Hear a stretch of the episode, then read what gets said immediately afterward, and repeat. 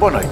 A Operação Marquês saltou do Grupo Lena para o empreendimento de Val do Lobo e do empreendimento de Val do Lobo para a PT e para o BES. Está lá toda a gente e todas as empresas com novas pistas a surgirem a dias de terminar o prazo. A constituição de Zana Albava e Henrique Granadeiro como arguídos é o tema da segunda parte deste Sem Moderação. Por falar em arguídos, Manuel Vicente é suspeito de corromper um magistrado português e ficou zangado com o governo nacional por este, veja-se o escândalo, respeitar a separação de poderes. Francisco Evan não vai a Angola e António Costa pode também não ir. É o último tema do programa. Mas comecemos por Núncio, Paulo Núncio, porque não quis que os números do, do dinheiro que foi para offshores fosse publicado. Porque começou por responsabilizar os serviços tributários. Foi a sua mentira mais ou menos grave que a de Centeno. É a nova novela portuguesa e eu começo por ti, João, perguntar-te, com uma pergunta ainda genérica, perguntar-te se isto é tão grave como parece, se achas que se anda a fazer algum populismo em torno deste tema, nós já falámos dele, mas há novos dados, uh, houve novos dados esta semana, e um deles é, foi o facto de Paulo Núncio ter responsabilizado a administração tributária e depois ter vindo dizer que não, que afinal a responsabilidade era sua.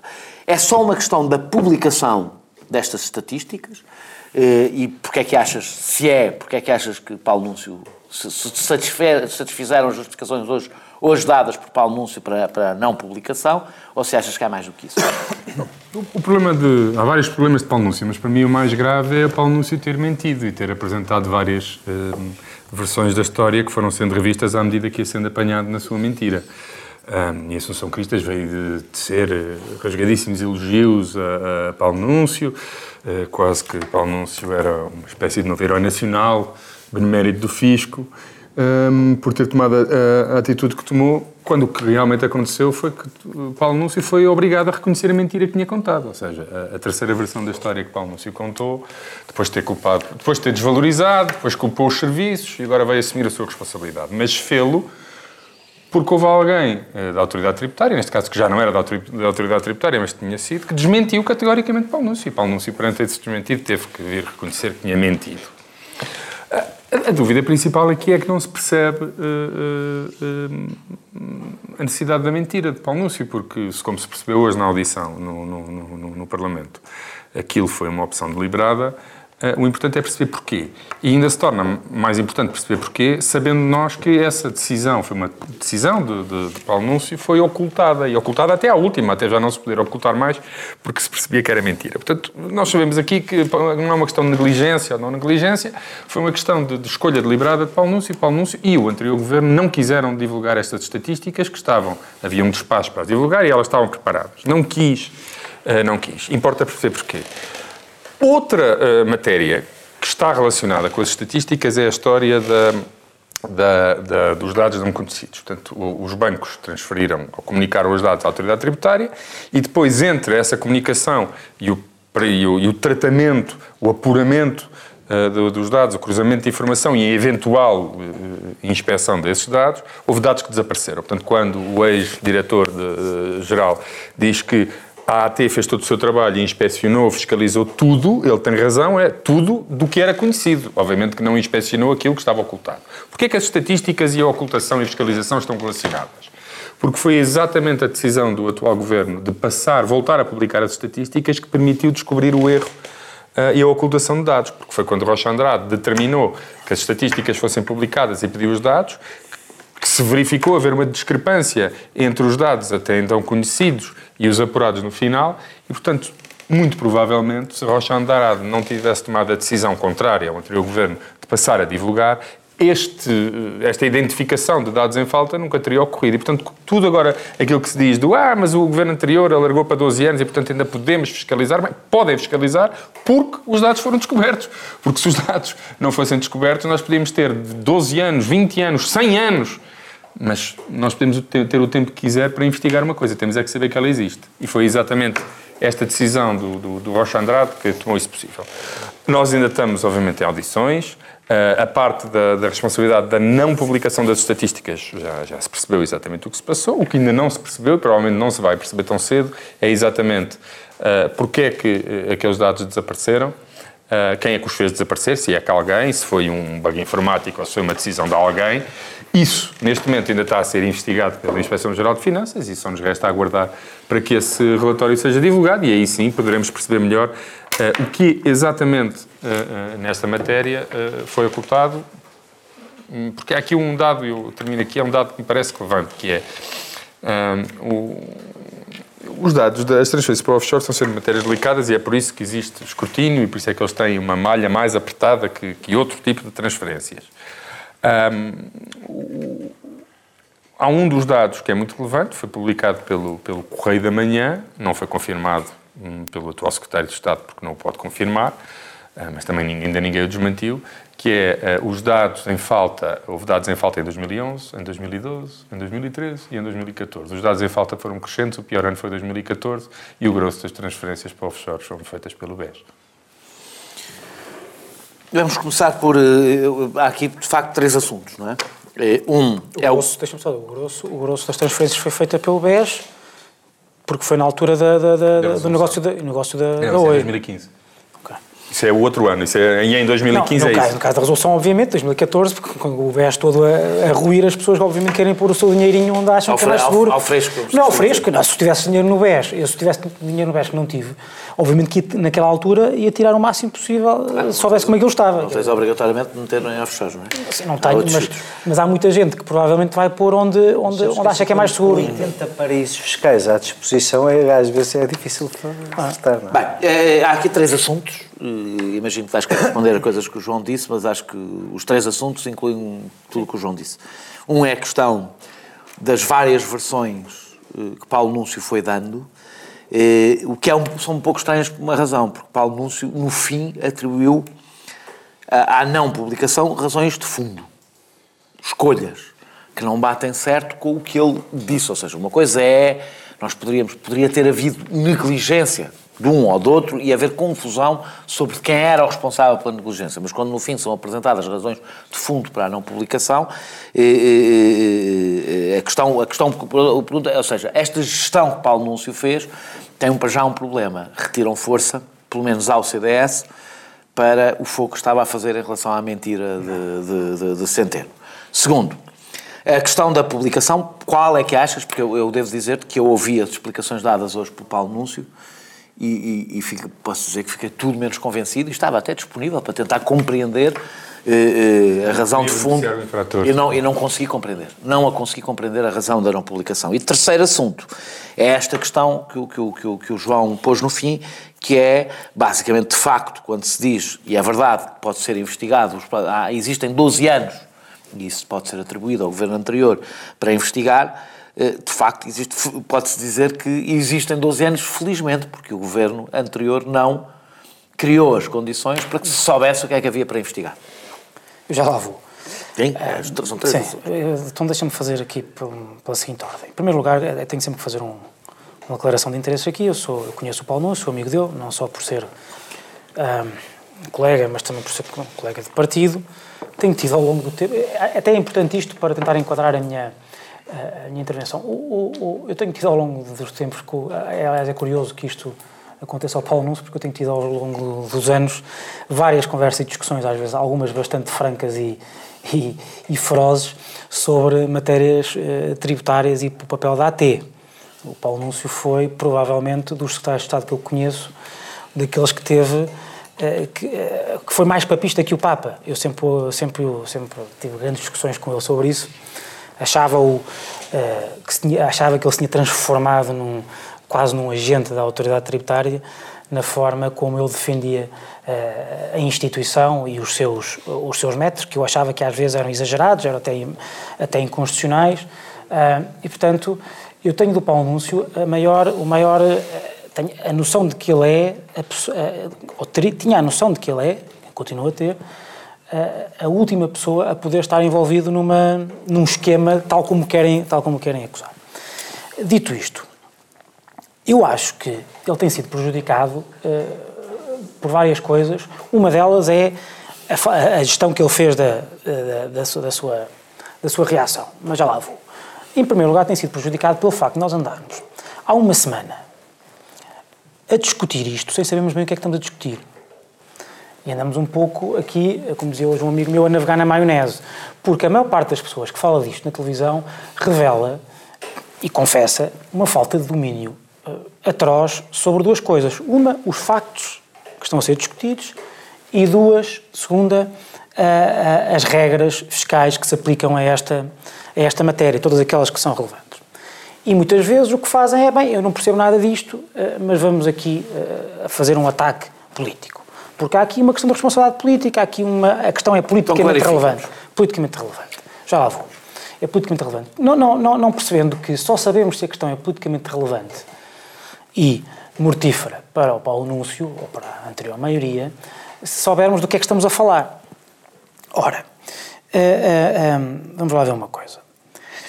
O, o, o, sobre aquilo que o Paulo Núncio hoje veio, veio dizer é algo que, de facto, adensa, admito que adensa, uh, uh, por um lado, uh, as dúvidas. Porque, e eu aí achava que ele, visto agora em perspectiva, o que ele devia ter feito era ter falado só uma vez e se aceitou ir à comissão de, de ou se pronto ficou para ir à comissão, à comissão parlamentar, tinha que, era lá que, que dizia. Mas eu percebo perfeitamente, admito, admito, que perante uma coisa que se passou há alguns anos, eh, confrontado de surpresa com, as, com, a primeira notícia do público, eh, uma notícia que, aliás, devo dizer, envenenou muito do, a discussão. Porque o público agora anda a dizer que nunca disse que tinham saído, tinha saído dinheiro e que, os, e que o governo tinha fechado os olhos, etc, etc. Nunca disse. É verdade, mas cometeu erros graves na notícia, designadamente o prazo de caducidade, que a notícia é essa, com esses erros, que acompanhados de um, de um, de um, de um editorial do David Inês, dizer, chamado Lisbon Papers, comparando este, este, este, este caso com os Panama Papers, com o LuxLeaks e com outras coisas, obviamente que orienta. E repare, eu não estou a dizer que ele não. Mas ainda não deixa, deixa, já, lá vou, já lá vou, já lá vou, já lá vou, porque isto para mim é importante.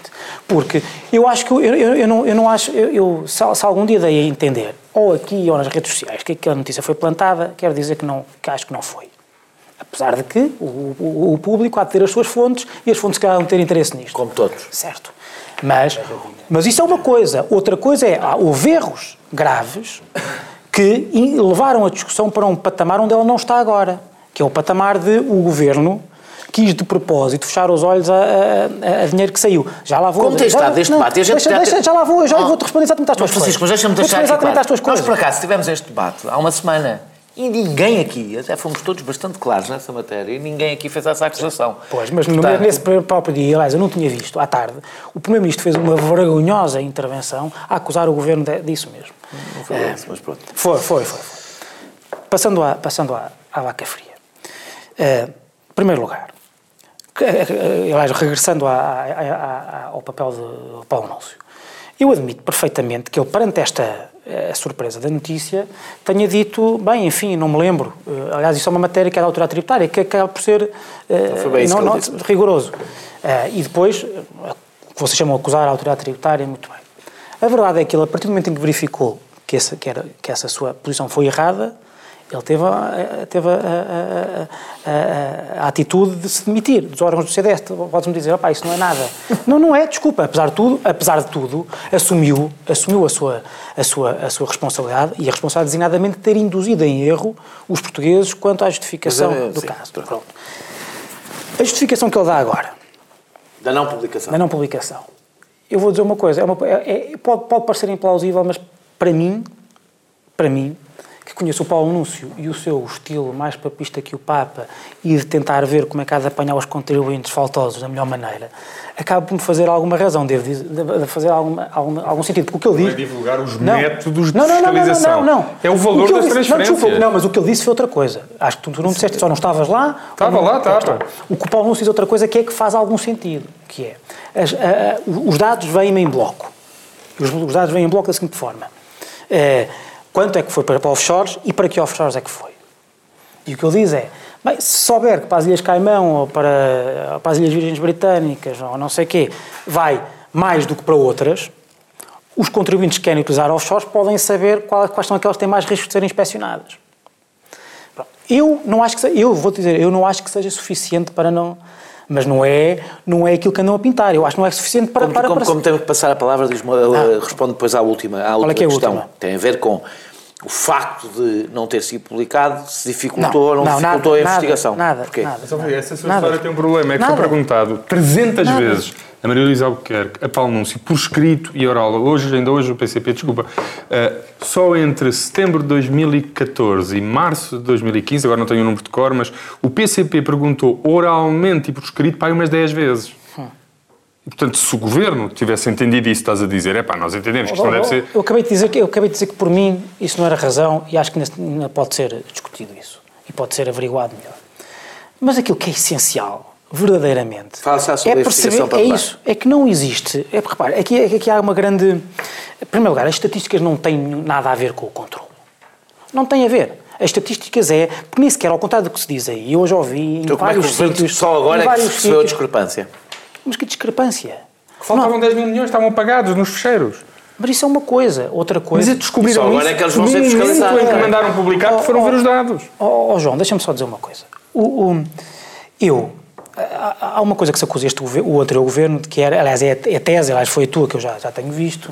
Não, não, eu eu não- tese que é se bem o visto, governo. O eu, não, governo- eu, não, eu não disse uma tese, eu governo- disse, o governo é a única hipótese que me parece O governo que plausível. foi extraordinariamente eh, rigoroso com a, com a fuga ao fisco dos mais, dos mais frágeis, Sim. fechou os olhos. Não, não foi isso que eu disse. Estás- Eu disse não, não foi isso que eu disse. Então, ouviste-me com pouca atenção. O que eu disse foi exato, não tem nada a ver com a Tá bem, mas- fiscalização. mas há muita gente que tem- Não, não, tem o que eu isso. disse foi outra coisa. É que eu acho que o governo considerava que era politicamente pouco confortável perceber, no momento em que estava a apertar de tal forma o coisa ao fisco, as pessoas perceberem e sentirem que havia tanto dinheiro a ir para offshores. Ou seja, não para acusarem o governo, mas em relação ao ambiente Mas é que este- político sim, mas geral. quanto a isso, mas Ah, é- é a única, é a única razão isso- plausível. Mas olha, mas quanto a- eu tentei perceber. Vou dizer uma coisa, E até uma esta, deixa-me dizer, até é mais benigna para o governo. Mas vou dizer uma as outras coisa. são piores mas, para o mas, governo. mas, ó, Daniel, mas, eu vou mas isso não tem nada a ver com, os, com, com, com a falta dos, dos. Isso é um problema das estatísticas, não é o problema de que estamos aqui a falar. Das estatísticas, está a falar Porque, mesmo isso, o governo tem muito para onde se defender.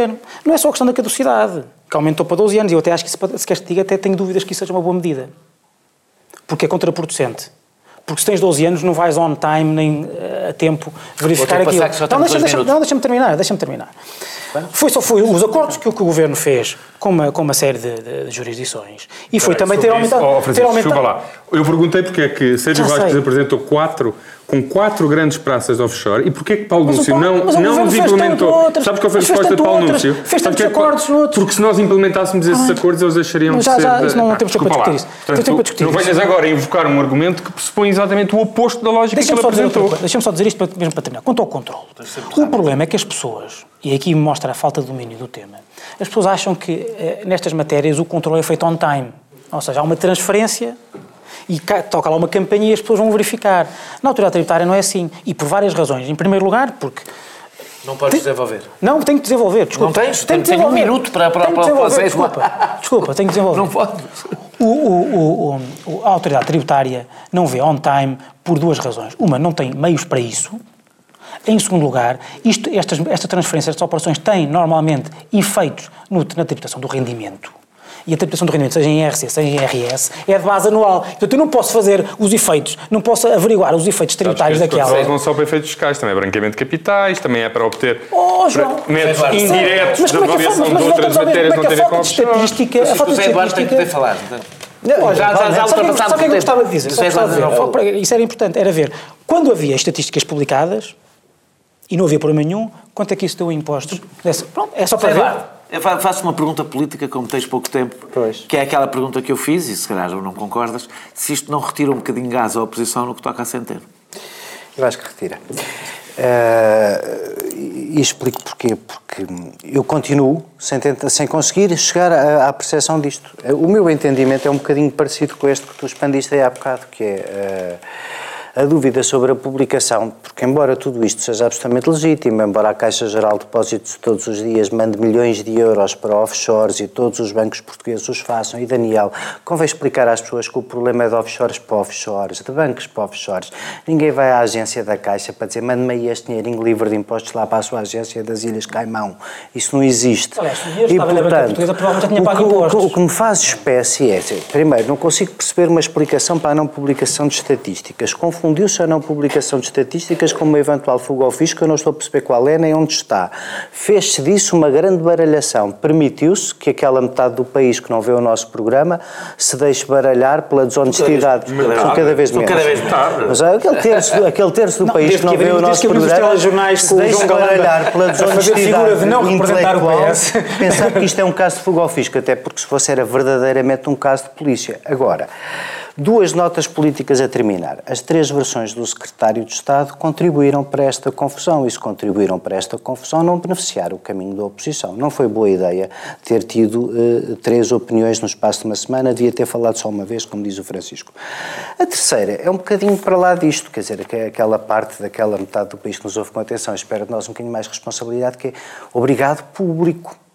A notícia não foi plantada, mas durante quatro anos as estatísticas não foram publicadas e não houve um deputado, um político, um que se tenha lembrado, um que se tenha lembrado, um que se tenha, lembrado no Bloco ou no PS. O, deputado Brilhante Dias, as que agora ainda tão ufano com estas coisas, podia-se ter lembrado. Não era deputado. Regressamos, regressamos, regressamos daqui a pouco para falar, eh, eh, ainda não é da, da- Angola, eh, para falar de Zanalbava e Henrique Granadeiro.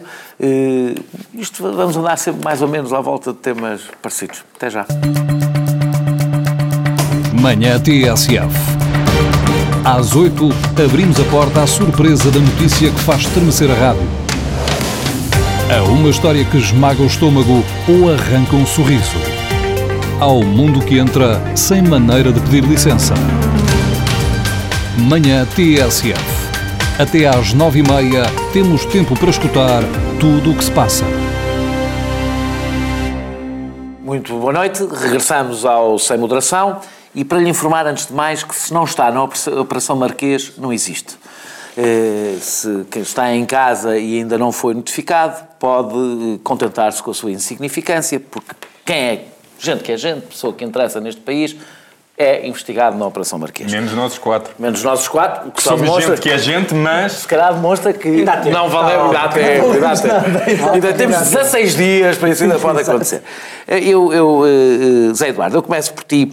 Eh, Podes explanar mais do que isto, mas eu, pelo menos, uma perplexidade que eu quero, que eu, que eu quero eh, transmitir. De facto, isto, co- co- como eu disse na introdução deste programa, tem saltado de tema para tema, ou seja, a investigação tinha a ver com o Grupo Lena, depois tinha a ver com, com, com a- o Val do Lobo, agora tem a ver com a PT e com o BES, pode-se dizer que é assim que se fazem investigações, vai-se tateando, e se calhar, imagino, sabem que Sócrates é culpado, sabem que Sócrates é corrupto, e agora estão a tentar descobrir de quê. Eh, Mas mesmo aceitando, e estou a falar a Isso sério... parece ter sido mais ou pode- menos o caso, não é? Parece ser o caso e até pode ser que seja assim que se fazem investigações. O grande problema é quando se fazem investigações eh, nos mídia, eh, eh, eh, isso torna a coisa um bocadinho mais complicada do ponto de vista público. Mas a minha Na primeira principal... parte o João citou o Correio da Manhã como fonte verdade, é verdade, não é verdade. desmentida Anotei, e eu, anotei. e eu vi de ficar caladito. Fiquei, não, portanto- anotei, anotei com- também com perplexidade e consternação. A, a minha pergunta é outra. Faltam 16 dias para acabar a investigação. A 16 dias de acabar a investigação surge uma nova, um novo filão que é impossível investigar em 16 dias. É, Impossível. não é um novo filão, é o filão, é, É o único. filão. aliás. Tem- pronto. Parece- Tu achas que, que Espera. é de agora? Acho. Aí aparece. Acho.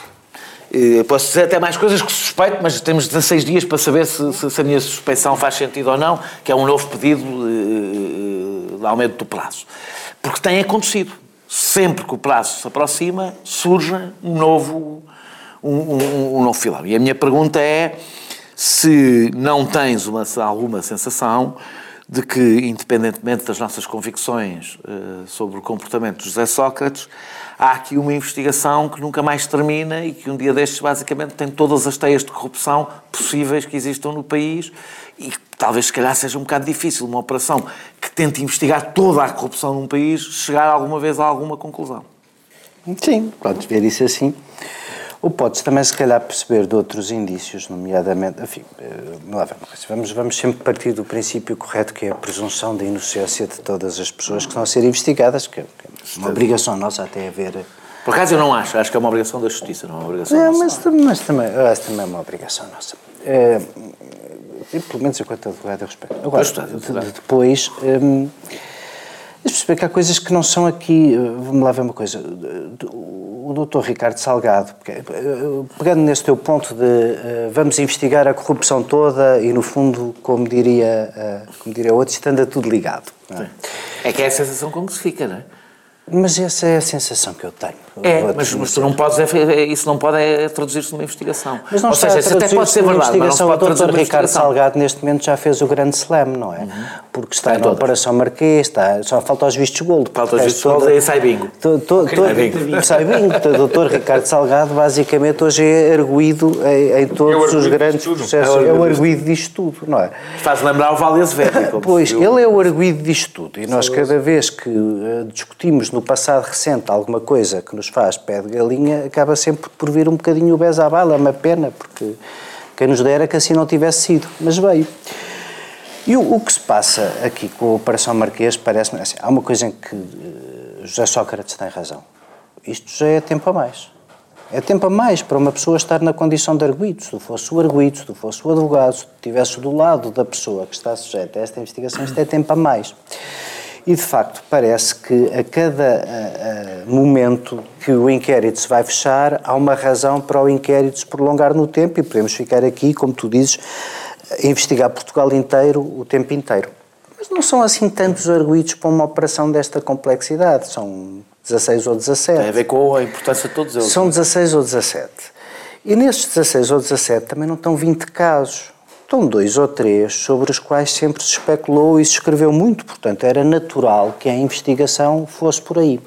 Agora, o que parece ter acontecido nas últimas semanas, porque há uma mudança muito grande na investigação a partir de um determinado facto, que tem uma, uma, uma interpretação que essa pode ser mais preocupante em relação ao que já está a passar de resto noutros processos e o que tem sido algumas das intervenções do Ministério Público, que é querer uh, a delação premiada sem ela existir cá. Você repara, o, o, a Operação Marquês parece ter levado um rumo completamente diferente a partir do momento em que um dos uh, putativos arguídos, o Helder Batalha, veio. Uh, com mandato de captura internacional. Com mandato de captura internacional. Veio. Uh, um, e, que era muitas vezes referido na história, entre outras coisas, havia um caso famoso que eram as Salinas de Benguela, que supostamente os sócios eram primo de José Sócrates e o filho do Helder Batalha, portanto havia razão para ser arguído e ouvido e tudo isso, não é? Esse, esse senhor veio a Portugal prestar declarações e, pelos vistos, terá municiado o Ministério Público de muita informação que teve um impacto no inquérito. Agora, Daniel, sabes uma coisa? Não é, não é fácil fazer esta investigação. Eh, não é simples fazer esta investigação. Tu tens um conjunto de factos junto de um ex-primeiro-ministro que significa os factos admitidos por ele.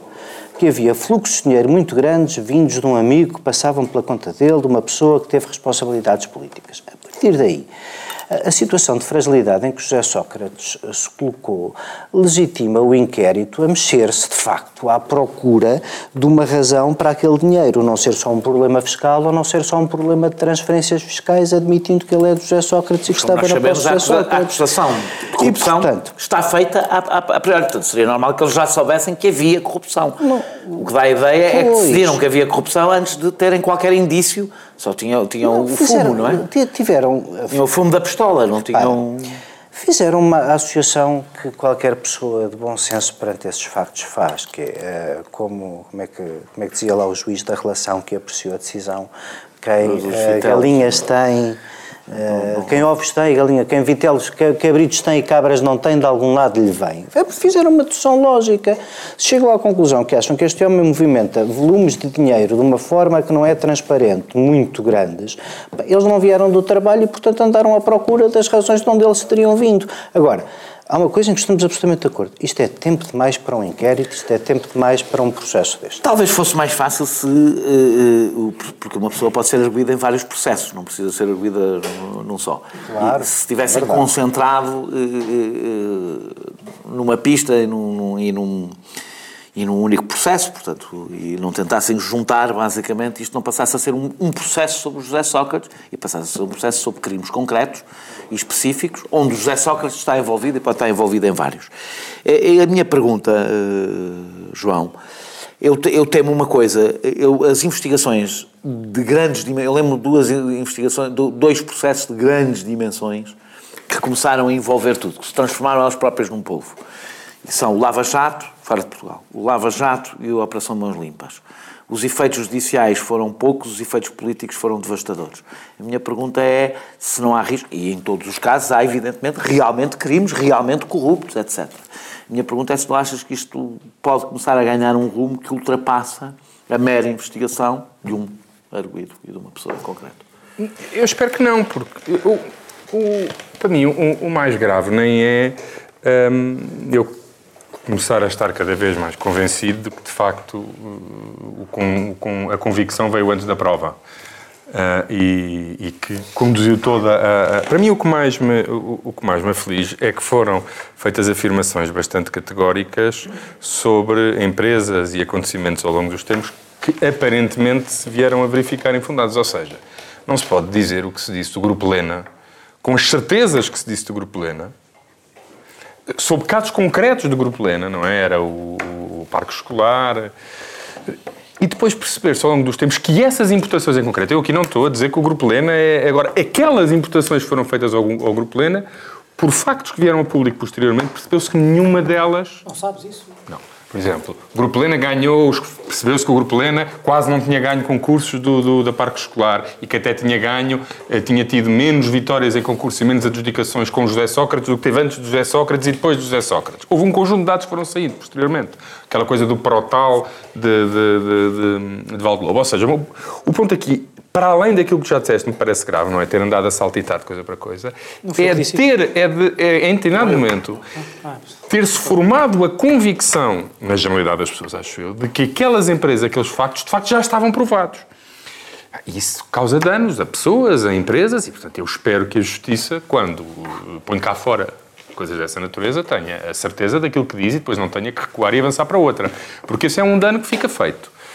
Uh, sobre isto não darem nada, eu só constato a estranheza disto durar há quatro anos, não é? Há quatro anos.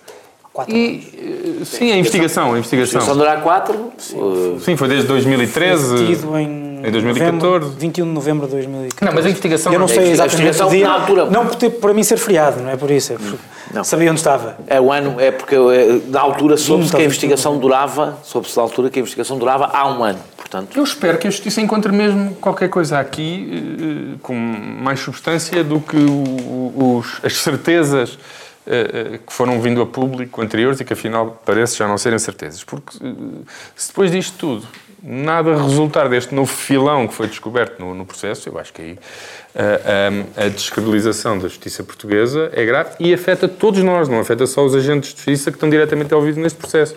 Afeta todos e afeta o país e a credibilidade do país. Não achas estranho, eh, eh, a 16 dias do fim do prazo, surgiram dois arguídos desta. Não, são, não, não parecem ser arguídos laterais e parecem ser arguídos centrais na investigação. Não havendo propriamente o hábito em Portugal de transformar as pessoas em arguídos no fim das investigações, quando a investigação chegou ao fim. Eh, e é suposto a investigação chegar ao fim daqui a 16 dias. Como, nunca, não me recordo alguma vez ter acontecido alguém ser constituído arguído 16 dias antes de uma investigação terminar. Isto não te causa espécime, não, não te Talvez, perturba? mas o que eu acho é que essas pessoas não, não, foi, não, não foram constituídas arguídas de geração espontânea. Há, um, há uma investigação que dura bem mais do que, a sua, do que o dia da sua constituição como arguídos. Uh, e, portanto, agora, se me perguntas se isso vai dar origem a mais uma prorrogação do prazo, talvez, talvez. E não achas isso um, pouco, um bocadinho incrível? Não, não acho incrível no sentido, no sentido rigoroso do termo, porque eu conheço muitos processos que duram há muito mais do que isso, processos de, de inquérito. Mas nós sabemos... Não estou a dizer que seja bom ou mau. Não é isso, não é nós incrível. sabemos que este inquérito tem uma natureza... Eu lembro quando houve, só, houve, só houve uma coisa consensual a seguir às, à, quando, quando José Sócrates foi, foi detido. Só houve, acho que só houve uma coisa que toda a gente disse que este processo, pela sua natureza, uhum. era um processo que não poderia eternizar-se. Até agora, tudo o que as pessoas disseram que não deveria não, acontecer neste processo não, aconteceu. Houve outra coisa que toda a gente Todos. disse. Houve outra, outra coisa que a gente... Que, que não podia ser feito na imprensa, foi feito na imprensa. Houve outra coisa consensual, que é o Ministério Público não pode falhar. O Ministério Público não pode falhar. É uma desgraça. Há 20 anos a acertar é muito diferente. Não, não é, não é isso. Certo. Mas, quer dizer, tem que haver aí um, uma, tem que haver um, um, um equilíbrio entre uh, uh, o sucesso da LID, chamamos-lhe assim. E não achas que uh, quatro anos é. é... Já não quatro anos, repara, a alternativa qual é? A alternativa há outros sistemas igualmente democráticos, não sei, não sei se tem o mesmo nível de democracia, mas em outros países igualmente democráticos há outros, há outros sistemas, que é, tu não és constituído a partir do momento em que há um indício minimamente sério contra ti, pode ser investigado durante 10, 15 anos de forma bastante invasiva, escutas telefónicas, etc., filmagens, eh, testemunhas, e depois, quando, quando é público que és arguído, está tudo montado. Portanto, essas pessoas nem sequer vão presas preventivamente, vão logo presas. Há, há sistemas assim. O nosso sistema é um sistema ao contrário. É um sistema que, a partir do momento em que há uma recolha de indícios suficientemente graves, a pessoa tem que ser constituída arguida porque tem que se poder defender. Mas não pode, fazer não parte. sabe qual é a sua acusação é. e, no entanto, ela vai surgindo nos não, jornais. Não, vai sendo constituída. Não, vai, vai sabendo dos factos que vai sendo confrontado com elas porque vai sendo interrogado. Lendo o Correio da Manhã. Não, não, desculpa lá, José Sócrates foi interrogado várias vezes. Uhum. E, aliás, já teve a oportunidade de responder publicamente e cada vez que respondia sobre algumas das coisas mais estranhas, a oportunidade que teve e que aproveitou foi para se enterrar ainda mais. Peço desculpa pelo plebeísmo.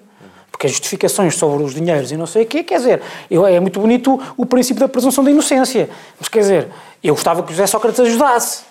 E não ajudou.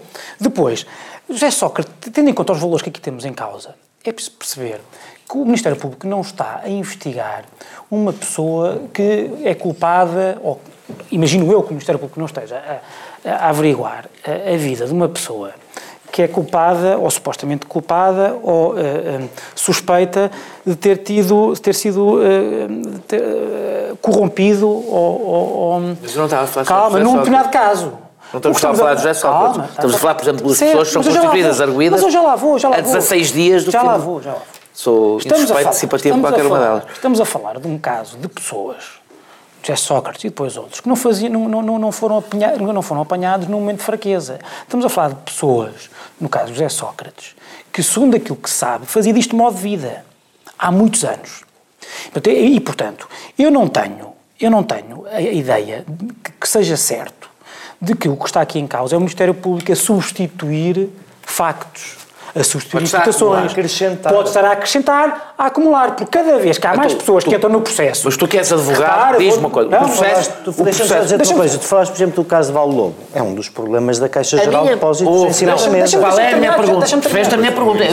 Quando eu levantei a ele, a questão que eu levantei, a questão que eu levantei ao Zé Eduardo é. Nunca foi nem percebi. A questão que eu levantei ao Zé Eduardo é relativamente simples. É Oh, oh, João. Aqueles 20 milhões não caíram lá de uma vez. Não é preciso. Ou seja, quer dizer, quer dizer, não, lá, não é isso coisa. que eu estou a dizer. Tu não precisas de fazer uma investigação, investigar um processo ser José Sócrates. Tu podes fazer um processo sobre Val do Lobo, outro processo sobre. Ou seja, oh, podes oh, partir os processos para este processo não se tornar eterno. Não... Certo. Esta investigação certo, não se transformar em é- eterna. Certo, mas isso é um problema de gestão da investigação não é, que não torna, não é não torna necessariamente não é a investigação mais frágil do ponto de vista dos factos que, quer, que querem imputar José Sócrates e aos outros. Mas deixa-me só dizer uma coisa, mesmo para terminar. Eu estava a dizer que não há aqui propriamente uma substituição de factos, há quanto muito pode haver uma acumulação, porque cada vez que entra mais pessoas, ou entram mais pessoas no processo, é obviamente que os depoimentos que se sucedem podem dar pistas, até por outra coisa, porque havendo não há, obviamente que não há delação premiada em Portugal, mas há incentivos no sistema, há colaboração, há incentivos, há, há qual? De batalha? De batalha. alguém, alguém tem um mandato internacional de captura. É, é suspeito de uma data de coisas e sai sem, não. com, com tempo de identidade e residência? Não, não, não. O sistema, o, o, é preciso perceber, as pessoas percebam que o sistema em Portugal tem incentivos para a colaboração com a justiça. Tu tens um caso paradigmático. O caso paradigmático é o caso face oculta. Uhum. O caso face oculta está, está, está, está investigado muito por, uh, por, uh, muito por culpa, e ou melhor, a culpa aqui não é um, não tem, tem um peso técnico, que não, uh, muito com ajuda de uma, de um, basta, ler, basta ler a sentença, muito com ajuda de uma pessoa, um suposto arrependido, que era o contabilista do, do Manuel Godinho, e, com... e, que foi beneficiado na pena, na, numa redução extraordinária da pena. Sempre a falar. Está bem, mas pode outra. O que eu estou a dizer é que não há uma, pode não haver uma substituição de facto Sempre de falando... há uma acumulação. Terminamos, terminamos. Que traduz o modo de vida de José Sócrates. Terminamos como começámos, a falar de pessoas sérias e na terceira parte vamos mantê-los falando de Manuel Vicente. Uh, isto hoje vai ser um programa só sobre virtudes. Uh, a terceira parte, uh, para quem ouça na TSF, pode ouvir depois no podcast ou pode ver já no canal Q, onde a terceira parte continua daqui a pouco. Até já. Tarde TSF. Às seis, o dia está longe de acabar. Há conversas por fechar sobre o que está na boca do mundo. Há um livro, uma música, um filme que nos desafia. Há uma voz que nos segura enquanto a noite cai. Tarde TSF até às sete e meia, com tempo para escutar tudo o que se passa. Boa noite, regressamos ao, ao Sem Moderação e agora para o último tema. Uh, mais uma vez mantemos-nos na justiça e sempre em torno de pessoas sérias, desta vez Manuel Vicente. E há aqui dois temas, Francisco. Uh, um tem a ver com o que está a acontecer em Angola e talvez seja importante nós olharmos para este processo para não ficarmos exclusivamente a falar de questões de justiça tendo em conta o que está a acontecer em Angola, o que está a acontecer em Angola é que nós sabemos, um, que Manuel Vicente não deixou de estar na linha de sucessão, dois, que a família de José Eduardo Santos está a abandonar postos-chave do regime, e, e, o que significa que este é um momento de uma grande alteração política e nós sabemos que as grandes alterações políticas são especialmente perigosas, eh, neste, em, sobretudo quando o poder se eternizou. José Eduardo Santos está no poder desde 1979. Eh, está há 38 anos no poder, portanto estamos a falar de alguém com, com, com alguma experiência, alguma experiência nestas matérias. E outra questão é a questão do processo. Nós não vamos falar propriamente do processo. Manuel Vicente é supostamente acusado de de um crime gravíssimo, não é? Porque é corromper um magistrado, não estamos a falar de uma coisa, eh, digamos que a ser verdade é de um enorme descaramento, ainda por cima um magistrado num país, eh, num país estrangeiro com quem Angola tem eh, relações de, de fortes e sendo ele vice-presidente de Angola, e, portanto, a verdade é que a minha pergunta genérica, e tu a partir daqui desenvolves como quiseres, mas a minha pergunta genérica é esta, é se este também não é um bom momento, porque com a reação, Francisca Van Dunen, que ainda por cima era uma visita com um enorme simbolismo, tendo em conta quem é Francisca Van Dunen, tendo em conta que não só ser de origem angolana, mas da família uh, a que pertence, portanto era um momento relativamente, que, que noutras circunstâncias seria tratado como um momento simbólico, uh, o facto de ela ser ministra, foi, foi, foi desmarcada a visita de Francisca Van Dunen e a visita de António Costa parece estar em, em, em risco.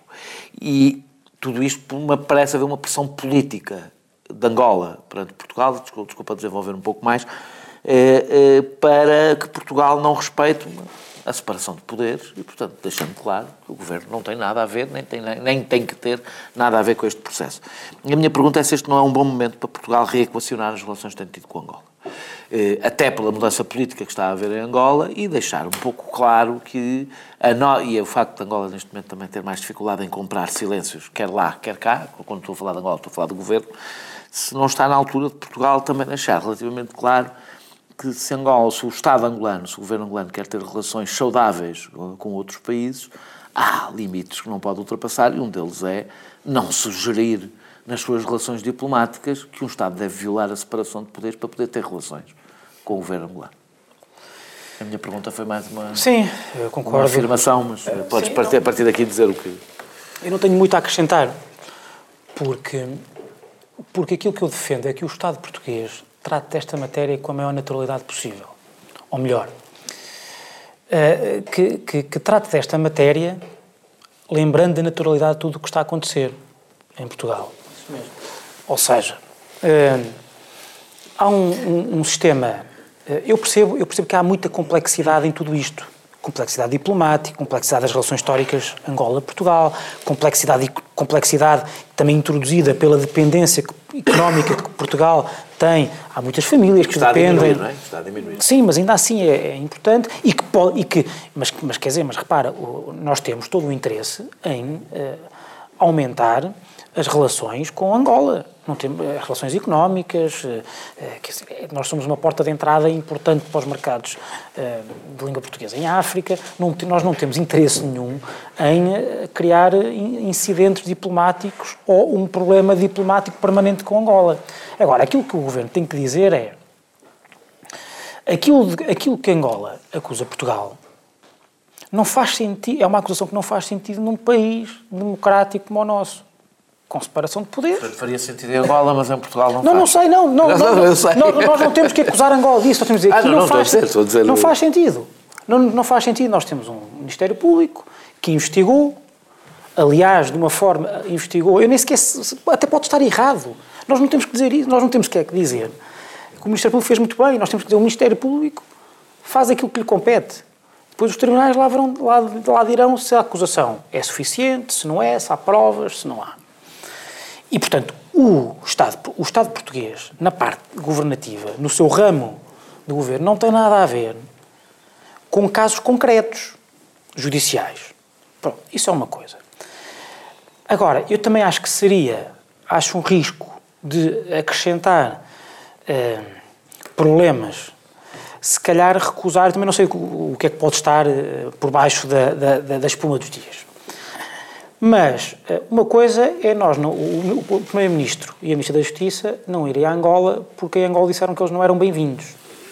Outra coisa é da nossa iniciativa, da iniciativa do Primeiro-Ministro e da Ministra da Justiça, eh, dizer-se que não se vai a Angola porque não gostámos das insinuações ou, ou, da, ou das lições não de... Não foi esse o caso, não é? Certo, mas eu, eu, eu gostava que. Quem cancelou foi os angolanos. Quem cancelou, quem cancelou até agora a visita do. Certo, do, mas está a dizer que há um risco, mas que há o risco do, do próprio Primeiro-Ministro. Eu acho que o Primeiro-Ministro não deve ir a Angola depois, da, depois de Angola ter decidido que a Ministra da Eu Justiça acho, não foi. também acho que faz sentido, também acho que faz sentido, mas nós não podemos é ter uma atitude, não dizer que seja a atitude também não pode ser uma pode atitude de retaliação, de Não é retaliação. retaliação, mas é evidente que se há uma, uma, uma visita de uma Ministra que é cancelada por causa de uma decisão judicial, eu até acho que seria pouco fortuosa a visita, do, Primeiro-Ministro, a visita do Primeiro-Ministro. Se dizer, Primeiro-Ministro, não ia, obviamente. obviamente Da mesma maneira que nós devemos respeitar eh, o, o Estado e o Governo angolano, o nosso Estado, o Governo português, ah, também devemos ser que nós- respeitados, não é? sim, dizer, sim, mas eu acho que o Portugal tem que ir até ao limite da sua, eh, do seu institucionalismo, da sua coolness, se quiser.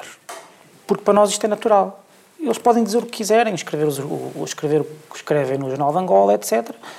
O Primeiro-Ministro não, tem que, não tem que tomar posições sobre isto. A única posição é, de facto, e concordo contigo, se, o, se o convite foi retirado à Ministra da Justiça, não faz sentido ir mais ninguém do Governo, seja Primeiro-Ministro ou, ou Ministro.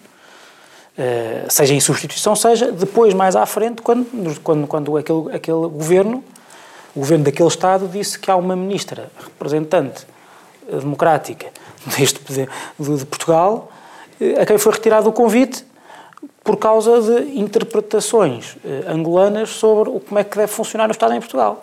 Não faz sentido.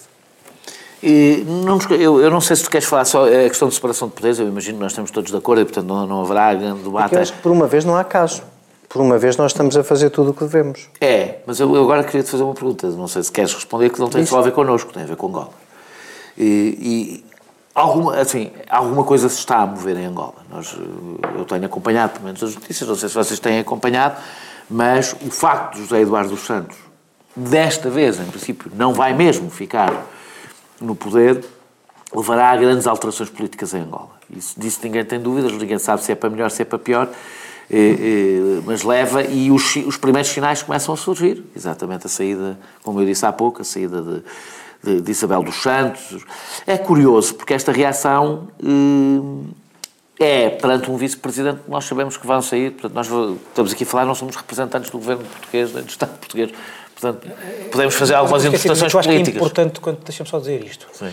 que eu acho que é importante, porque aquilo que Angola, segundo percebo, acusa Portugal, ou melhor, a base, a base da acusação de hum, intromissão noutro Estado, e etc., é porque, segundo parece, segundo, segundo veio a- a- à luz do dia, esta investigação em Portugal, a Manuel Vicente, resulta de, enfim, uma delação, chamemos-lhe assim, por parte de outros, outras pessoas de Angola. E que, é portanto, não é? e o que eles estão a dizer basicamente, isto é uma guerra interna aqui que está a ser, e, o- e o- e o sistema, o sistema português, o sistema de justiça, Não é que o meu partido está a ser instrumentalizado, está-se a deixar instrumentalizar. A questão é, comprou ou não se- comprou? Até pode ser verdade ou não. Comprou ou pode ser não verdade comprou ou o juiz, não é? Repara, Mas até pode ser verdade. engano do sistema jurídico Mas a português partir tem que ser provado mas repara, a sistema partir do jurídico momento, português. mas o, mas, o, mas o Ministério Público, quer dizer, a partir do momento em que tem uma notícia de crime, ou que acha que é uma notícia de crime, venha de onde vier, e fez, fazendo uma investigação e achando que há indícios, quer dizer, não- estamos a falar de um crime que não tem, que tem uma característica especial. E mais, Se e mais. se provar que foi, que houve uma, um ato de corrupção perante um magistrado para, para, para, para, para ah, ah, arquivar Claro. um processo, estamos a falar de um crime de uma gravidade, sobretudo então vindo de alguém com, com ah, E mais, deveres e mais, e mais, governativos dizer, mesmo país. que assim, e mesmo, mesmo que assim seja, e mesmo que assim seja, e mesmo achando que o, o- o Ministério Público está a ser imprudente, ou estivesse a ser imprudente, e nesse sentido tivesse, tivesse, tivesse a ser instrumentalizado. É um assunto do Ministério Público e não se pode pedir ao governo português que vai in- interferir. a, minha, a, a minha pergunta é se tu não achas que. eh, Agora é fazer um bocadinho mais análise. eh, Se tu não achas que com a, a situação como está em Angola, que está muito incerta, eh, de- ainda por cima misturada com uma forte crise económica, portanto acabou o, tempo das vacas gordas, isso já, já, já se percebeu. eh, eh, se não há risco deste tipo de incidentes começarem a multiplicar num, num Estado que está um bocadinho, talvez, desnorteado, não é? De um poder político que está num momento, talvez, de maior fragilidade e mais desnorteado e que tende sempre a encontrar em Portugal eh, eh, o inimigo comum que, que une Eu- eu- alguns eu- angolanos. Eu, tenho. Eu, eu procuro perceber o que se passa em Angola e, e- e tenho que ter a humildade de perceber que eh, percebo cada vez menos. Até aqui há uns tempos atrás, e enquanto o- o- a pirâmide do poder acabava em José Eduardo Santos, eh, tu percebias que havia um caso clássico de partido único com um líder carismático em que os alcatruzes da Nora faziam com que um conjunto de pessoas fossem permanentemente, quase sempre as mesmas, um núcleo duro da capital e do MPLA, que as pessoas eh, eh, gravitavam à volta do presidente, umas vezes estavam na modo de cima, outras vezes estavam na modo de baixo, como sei dizer-se, mas que na prática o regime mudava muito pouco. Isto que parece estar a acontecer agora é uma, é mudança efetiva. Era o- É o herdeiro designado Manuel Vicente a sair da linha da frente, é o MPLA a apoiar os comícios do, do- novo candidato designado a Presidente da República, é o José Eduardo Santos e a família a, a- a saírem de um conjunto de postos-chave, como tu, como tu disseste no princípio do programa. Isto parecem ser bons sinais, porque assim, vamos lá ver uma coisa. Um dos problemas de Angola é que não há verdadeiramente uma classe política fora do Partido Único. Não há política fora do Partido Único. Este comunicado da UNITA, então, esta semana, a UNITA basicamente desapareceu. Não há uma força organizada de oposição. Jovens, eh, em Luanda, mas eu duvido que esses. Eu, eu acredito Sim, não que são esses. uma oposição não são organizada, uma oposição organizada e, sobretudo, vamos lá ver uma coisa: num quadro são em que desejavelmente a democracia leva as pessoas todas que estão naqueles bairros mais pobres à volta de Luanda a, a recensearem-se e a votarem, quer dizer, vamos lá ver, esses grupos de jovens não são pura e simplesmente conhecidos por essas pessoas. O que as pessoas conhecem é o MPLA.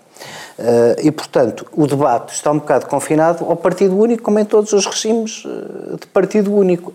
Eu, eu acho que estes sinais, quer dizer, claro que sempre que um partido único perde um líder carismático, podem entrar em desagregação e podem surgir episódios é de do líder violência. carismático. Por acaso eu não acho que seja um líder carismático. Acho que não tem as características que tinha Agostinho Neto, ou tinha eh, Samora, Mas, ou tinha talvez, Samora, não, ou tinha... talvez não tenha essas tinha- características, mas ninguém, está a Jonas 30, Savino. mas ninguém está há 38 anos à frente de um Estado sem saber ser agregador de todos os poderes que à volta dele são A minha, a minha tese é que não é bem o carisma, é, são, são, digamos, Tá coisas bem, mas mais... isso se tu achas que é a de distribuição, medir. qualquer outra podia fazer por ele, quer dizer, Foi tem que o fez tem, bem. Pois, tem que, haver- tem que haver alguma que coisa assim. fazer. E, apesar de tudo, os sinais até agora não são, e numa crise económica da qual esperemos que Angola recupere, porque há imensos portugueses em, em, em Angola a trabalhar. Nós temos relações que vão muito para lá das tricas políticas, dos problemas da corrupção dos políticos portugueses e angolanos, caso... eh, Eu, eu- eu, depois do que se passou esta semana cá, tenho muita pouca vontade de cuspir para o ar sobre os angolanos, mas pronto. Mas, mas acho São que, coisas de dimensão tudo, um pouco diferente. da análise que posso fazer, eh,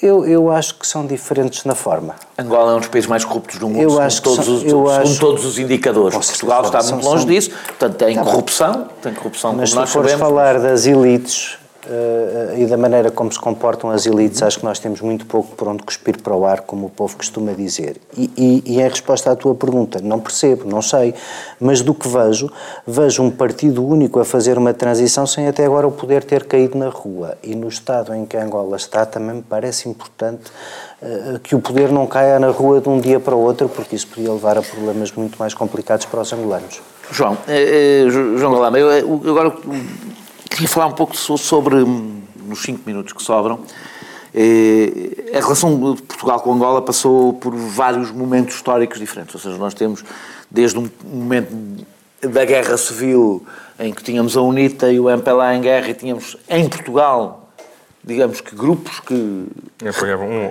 que reproduziam eh, a simpatia por um ou por outro. Depois tivemos o período que não foi propriamente normalização em Angola, mas foi o período do fim da Guerra Civil. E, a, e, a, e o MPLA surgir como partido único. E um processo, e sobretudo o crescimento, o brutal crescimento económico de Angola, por via do petróleo, e a presença brutal de Angola em Portugal, do ponto de vista económico, em que houve uma, uma razoável, isto digo eu, subserviência de Portugal em relação à Angola. eh, eh, e digamos que o dinheiro que comprou silêncios em Angola também comprou silêncios em Portugal. E agora temos um período um pouco mais confuso. Ou seja, em que provavelmente é o momento, como eu dizia há pouco, de reencontrar a relação com Angola, porque é um momento de alteração política em Angola, em que Angola já não tem o peso, tenderá a perder peso económico em Portugal pela crise eh, angolana e pela, e pela crise do petróleo, etc, etc. E eu queria, queria saber, neste pouco tempo que te sobra, como é que tu vês esta, esta, esta evolução e para onde é que achas que a nossa relação com Angola pode ir? Tu há relação bocado, entre Estados. há bocado disseste ao Francisco, portaste ao Francisco, que esta era uma boa altura para Portugal redefinir, repensar eh, os termos da sua relação com Angola. Eu vejo a coisa ao contrário. Eu acho que este é um momento em que é Angola que tem que definir os seus termos de relacionamento com Portugal. Pelas razões que o, que o Francisco e que o José Eduardo aqui já... Nós não podemos fazer nada de diferente do que estamos a fazer. Ou seja, num certo sentido, em ato, nós estamos a definir quais são os termos com que Angola se pode relacionar connosco. E os termos são estes. Nós não temos nada a ver com, com o Ministério Público e é assim que continuaremos a relacionar-nos com Angola. Temos relações entre Estados, eh, eh, amistosas, não temos nenhum problema com Angola. Agora, quem quer, quem tem que definir os termos com que se relaciona connosco é Angola, porque foi Angola que disse este. Este termo em concreto, com que Portugal se quer relacionar connosco, em que o Ministério Público faz o que lhe apetece e decide acusar o, o número 2 de Angola, para Angola isso pareceu inaceitável. Portugal disse, estes são os termos com que nós relacionamos convosco. Portanto, quem tem que Com eles definir- ou com qualquer outro ou com Estado? qualquer outro Estado. Ou seja, quem depende, essa pergunta que fizeste ao Francisco, quem tem que, que- que responder, não é responder com uma declaração a dizer, a partir de agora eh, eh, nós relacionamos com Portugal da maneira X y Z. Não, mas quem tem que definir, através dos seus atos, como é que se quer relacionar com Portugal é Angola, porque foi até agora Angola quem pôs em causa os termos dessa relação. Ora, Portugal não está disponível para alterar a sua natureza constitucional é? e a separação de de poderes, que é parte integrante do Estado português, e, portanto, Portugal a relacion- a relacionar-se-á com terceiros sempre nesse pressuposto. Temos uma Constituição, temos separação de poderes, somos uma democracia, é assim que relacionamos com os outros. É quando os outros põem em causa essa relação, a bola está do outro lado. Ou seja, é Angola que agora tem que esclarecer exatamente em que termos é que se quer continuar a relacionar com Portugal, sabendo que há uma coisa que não pode fazer, porque Portugal nisso não, não, não mudará. Que é não pode exigir uma coisa que Portugal não pode aceitar pela simples razão que é um pressuposto de qualquer relacionamento entre Estados. É Portugal tem uma natureza democrática e com separação de poderes. E é assim que nós agimos. São os outros que têm que definir se estão dispostos ou não a, a relacionar-se com Portugal nesses termos. Eu devo, Se não tiverem, não há nada que Portugal possa fazer. É uma escolha de Angola. Se Angola decidir cortar relações diplomáticas com Portugal porque o Ministério Público decidiu fazer aquilo que o Ministério Público faz, não há nada que nós possamos fazer. É Angola quem define os termos de relacionamento connosco e não nós. devo dizer que nós temos estado a falar da coisa mais simples, não é? Que é uma separação de poderes, existe justiça, existe poder executivo. Infelizmente, eh, as dificuldades de relação com Angola ultrapassam isso. Como nós sabemos, Portugal de facto não pode cuspir para o ar, tem muitos problemas, etc. Mas digamos que, não por acaso, há, há dinheiro angolano que tem dificuldade em entrar noutros países e entra em Portugal porque não cumpre algumas regras que se consideram essenciais de transparência, etc, etc. E tem em demasiados relatórios e não é comparável sequer ao, ao que se passa em nenhum país europeu, ponto de vista, basta olhar para a Sonangol, a Sonangol que mexe no dinheiro que mexe, eh, não tem, eh, eh, não cumpre os mínimos dos mínimos, qualquer empresa com, com com o peso que a Sonangol tem, tem que cumprir, não cumpre os mínimos. Os mínimos, isso é um problema, aliás, em vários países que até costumam aceitar, fechar os olhos a algumas coisas, não ligar muito, mas digamos que Angola abusa. E, e, e, quando estou a falar de Angola, continuo sempre a falar do Estado de Angola porque há uma mistura total entre o poder político, o poder económico, o Estado e, e as empresas, etc. E a questão, quando eu falo, ou seja, houve um problema num momento de enorme necessidade de Portugal, teve uma enorme necessidade do dinheiro angolano e, e, de uma forma relativamente oportunista, eu pelo menos sempre o disse, eh, eh, fechou, fechou os olhos e o problema não é a justiça com Angola, não é Portugal ter que ensinar aos angolanos como é que tratam os seus problemas. É começarmos a importar para Portugal, para além dos nossos próprios problemas do ponto de vista de transparência e corrupção, importar problemas em Angola, eh, importar uma forma de fazer negócios que eu acho que piorou a situação. É uma situação piorou a questão, a, a transparência e, a, e, a, e, as regras económicas em Portugal pioraram com a relação com Angola e não é um problema dos angolanos, é um problema do Estado angolano e de um caminho que Angola não fez e tem que fazer eh, se quer ser um país eh, que entra na cena internacional dos negócios, tratado como todos os outros e como deve e como deve ser tratado. Eu espero, e vamos fechar, eu espero que Angola faça esse caminho, é isso que, é isso que desejo, e ao contrário do que muitos, muitas pessoas às vezes pensam, defender isto é ser amigo do povo angolano, claro. não é o contrário, não é ser contra os angolanos. E, eh, e, regressaremos daqui uma semana com outros temas, esperemos que um pouco mais uh, animadores do que estes. Até para a semana.